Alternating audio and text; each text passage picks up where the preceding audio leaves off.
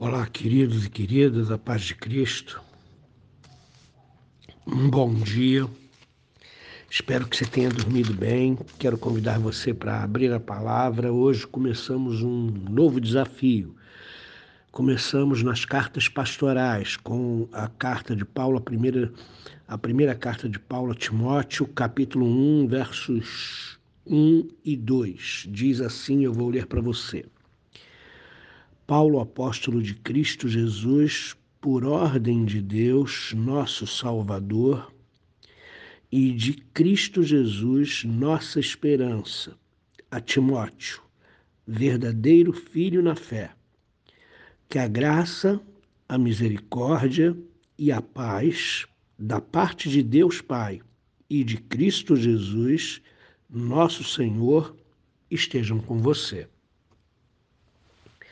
Muito bem, queridos. Quando começamos uma, um livro ou uma carta, nós primeiro fazemos um, damos uma visão introdutória, de entrada, para que você entenda por que o apóstolo Paulo escreveu essa carta a Timóteo. Entre 59 e 61, Paulo estava preso na sua primeira prisão em Roma. Paulo teve duas prisões em Roma.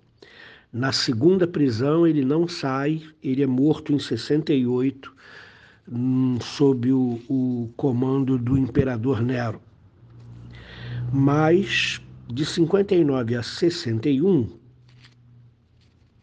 ele está preso de uma forma domiciliar e é de lá que ele escreve a carta eh, para Timóteo, ok? Muito bem. Uh, e por que, que ele escreve essa carta a Timóteo? Primeiro, porque ele está preso e não pode ir à igreja de Éfeso.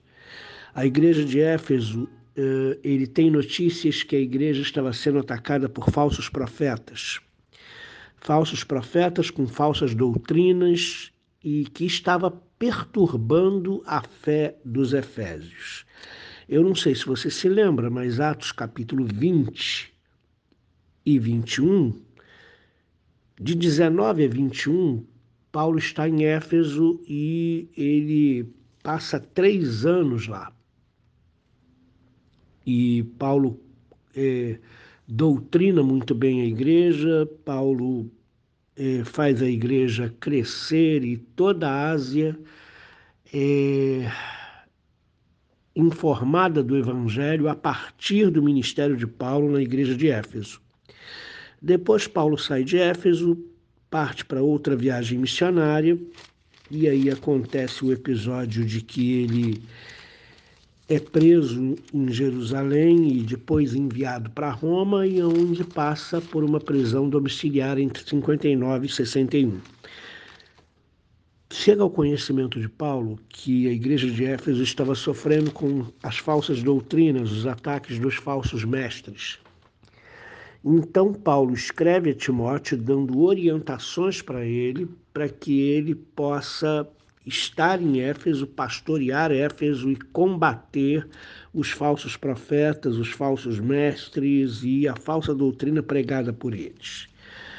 Então, nessa carta, Paulo vai enfatizar que o verdadeiro evangelho sempre produzirá mudanças na vida dos seus seguidores trazendo-os a uma vida piedosa diante de Deus.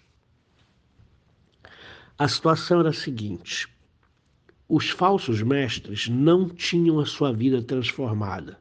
Eles falavam sobre a fé, eles diziam que abraçavam a fé, mas a vida deles, a prática, o comportamento de vida deles negava tudo aquilo que eles diziam. Então, Paulo vai enfatizar nessa instrução a Timóteo que o verdadeiro evangelho sempre produzirá mudanças na vida dos seus seguidores, trazendo-os aos pés de Cristo, à piedade, a uma vida piedosa, parecida com a de Jesus.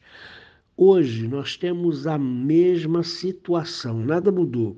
Pessoas que dizem que afirmam, que afirmam ter recebido o Evangelho, serem crentes, terem igreja, terem pastores e etc., mas a sua vida, o seu comportamento, as suas atitudes é, na família, no trabalho, nos no meio dos amigos, nega tudo isso e diz que ela não recebeu a fé e que vive como um ímpio.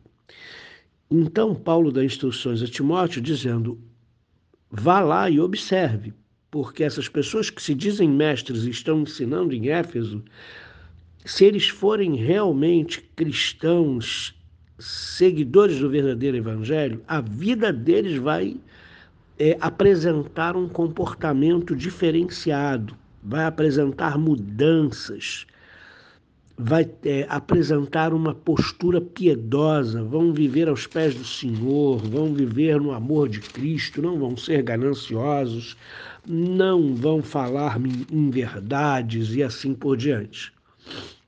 A outra coisa que Paulo enfatiza aqui é que o cristianismo verdadeiro ele é evidenciado por um estilo de vida moldado pelo evangelho ou seja, se você é cristão de verdade, a sua vida tem que ser mudada. Se você é cristão de verdade, a sua vida precisa ser moldada pela palavra de Deus. E a sua vida vai apresentar frutos que vão testificar, que vão corroborar, que vão é, é, evidenciar a mudança no seu coração, porque conversão, queridos, é mudança no coração, é novo nascimento, é, uma, é alguma coisa que acontece dentro da gente. Mas essa mudança que acontece dentro da gente, a conversão, o novo nascimento, transforma o nosso comportamento. O que roubava não rouba mais. O que era dirigido pelo, pela ganância não vai ser mais assim o que é, era dirigido por um, por um temperamento iracundo e violento, não vai ser mais assim. O evangelho, na sua essência, ele é transformador, ele muda a vida das pessoas. E Paulo instrui a Timóteo como observar essas pessoas que estão em Éfeso, eh, como comprovar que elas são falsos mestres e não mestres verdadeiros, justamente através da, é, é, do comportamento, da, da, daquilo que a prática de vida pode evidenciar de quem somos. Palavras e obras, queridos, testificam ou não se somos de Cristo. Comportamento evidencia ou não uma mudança de vida verdadeira no nosso coração. Então, o cristianismo verdadeiro ele é evidenciado por um estilo de vida moldado pelo Evangelho. Aqueles cuja vida não é moldada pelo Evangelho demonstram claramente que estão desviados da fé. A primeira carta de Paulo a Timóteo é um chamado direto à igreja para que viva de forma tangível e prática as implicações éticas do Evangelho.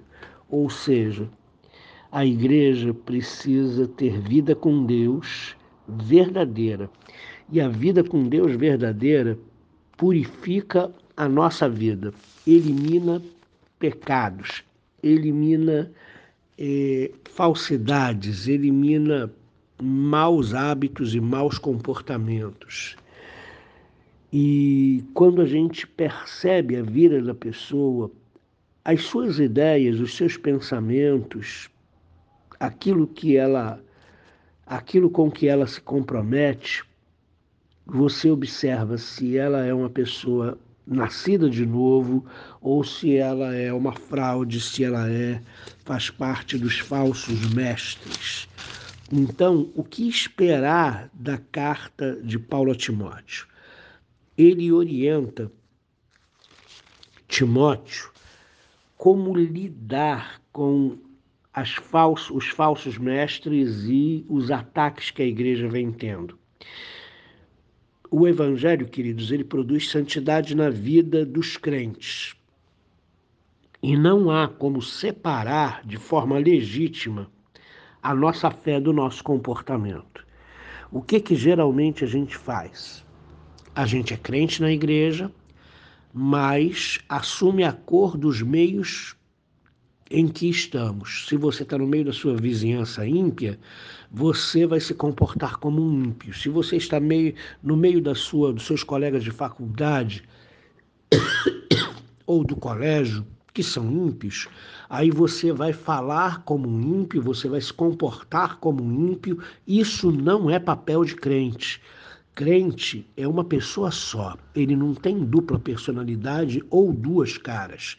Crente na igreja e ímpio no mundo. Não, ele é crente na igreja e ele é crente no mundo, ele dá bom testemunho de vida aos pés do Senhor aonde ele estiver e suas ideias, seus pensamentos e palavras e obras vão acompanhar a sua fé e a sua vida transformada. O Evangelho produz santidade e a fé não pode ser separada do comportamento. Não, eu sou crente, mas eu faço isso. Eu sou crente, mas eu cometo esses pecados. Eu sou crente. Não pode ser assim, irmãos. E aí você vai encontrar isso na carta de Paulo a Timóteo.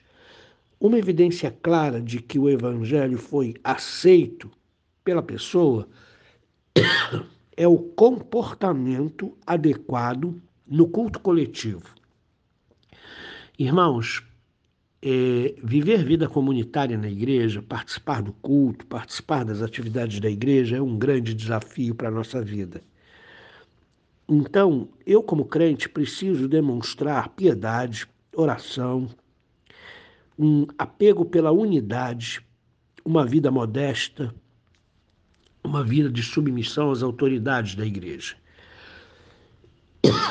Fora disso, o meu comportamento é estranho e precisa ser questionado. Entenderam? Então é isso que a gente pode esperar da carta de 1 Timóteo, da carta de Paulo a 1 Timóteo. Ele diz que Timóteo é o seu verdadeiro filho na fé. No início do verso 2, Paulo pega Timóteo em Derbe na sua segunda viagem missionária. Timóteo era crente, filho de Lloyd, filho de Eunice. e ele era educado no Evangelho, e Paulo pega ele e começa a levá-lo nas suas viagens missionárias. Paulo deseja a Timóteo que a graça, o favor de Deus, a misericórdia de Deus e a paz de Deus e de Cristo Jesus seja com seu filho Timóteo. E eu faço o mesmo, desejando que a graça, a misericórdia e a paz sejam sobre a sua vida e sobre a sua casa. Uma quinta-feira abençoada para você, em nome de Jesus. Querido Deus, ajuda-nos a compreender a tua palavra. Ajuda-nos a entender que o Evangelho é coisa séria e que produz mudanças profundas na nossa vida. Se, se professamos a fé no Senhor, se somos realmente de Cristo, se nascemos de novo, a nossa vida precisa ser transformada. A nossa vida precisa andar por motivações como amor a Deus acima de todas as coisas e ao nosso próximo como a nós mesmos, e não ser orientada pela ganância, pela vingança, pela briga, pela dissensão, pela falta de unidade. Então, nos ajuda, Deus, a viver o verdadeiro Evangelho com comportamento transformado uma transformação que se opera no nosso coração, na nossa mente e que se mostra nas nossas palavras e atitudes. Em nome de Jesus. Amém.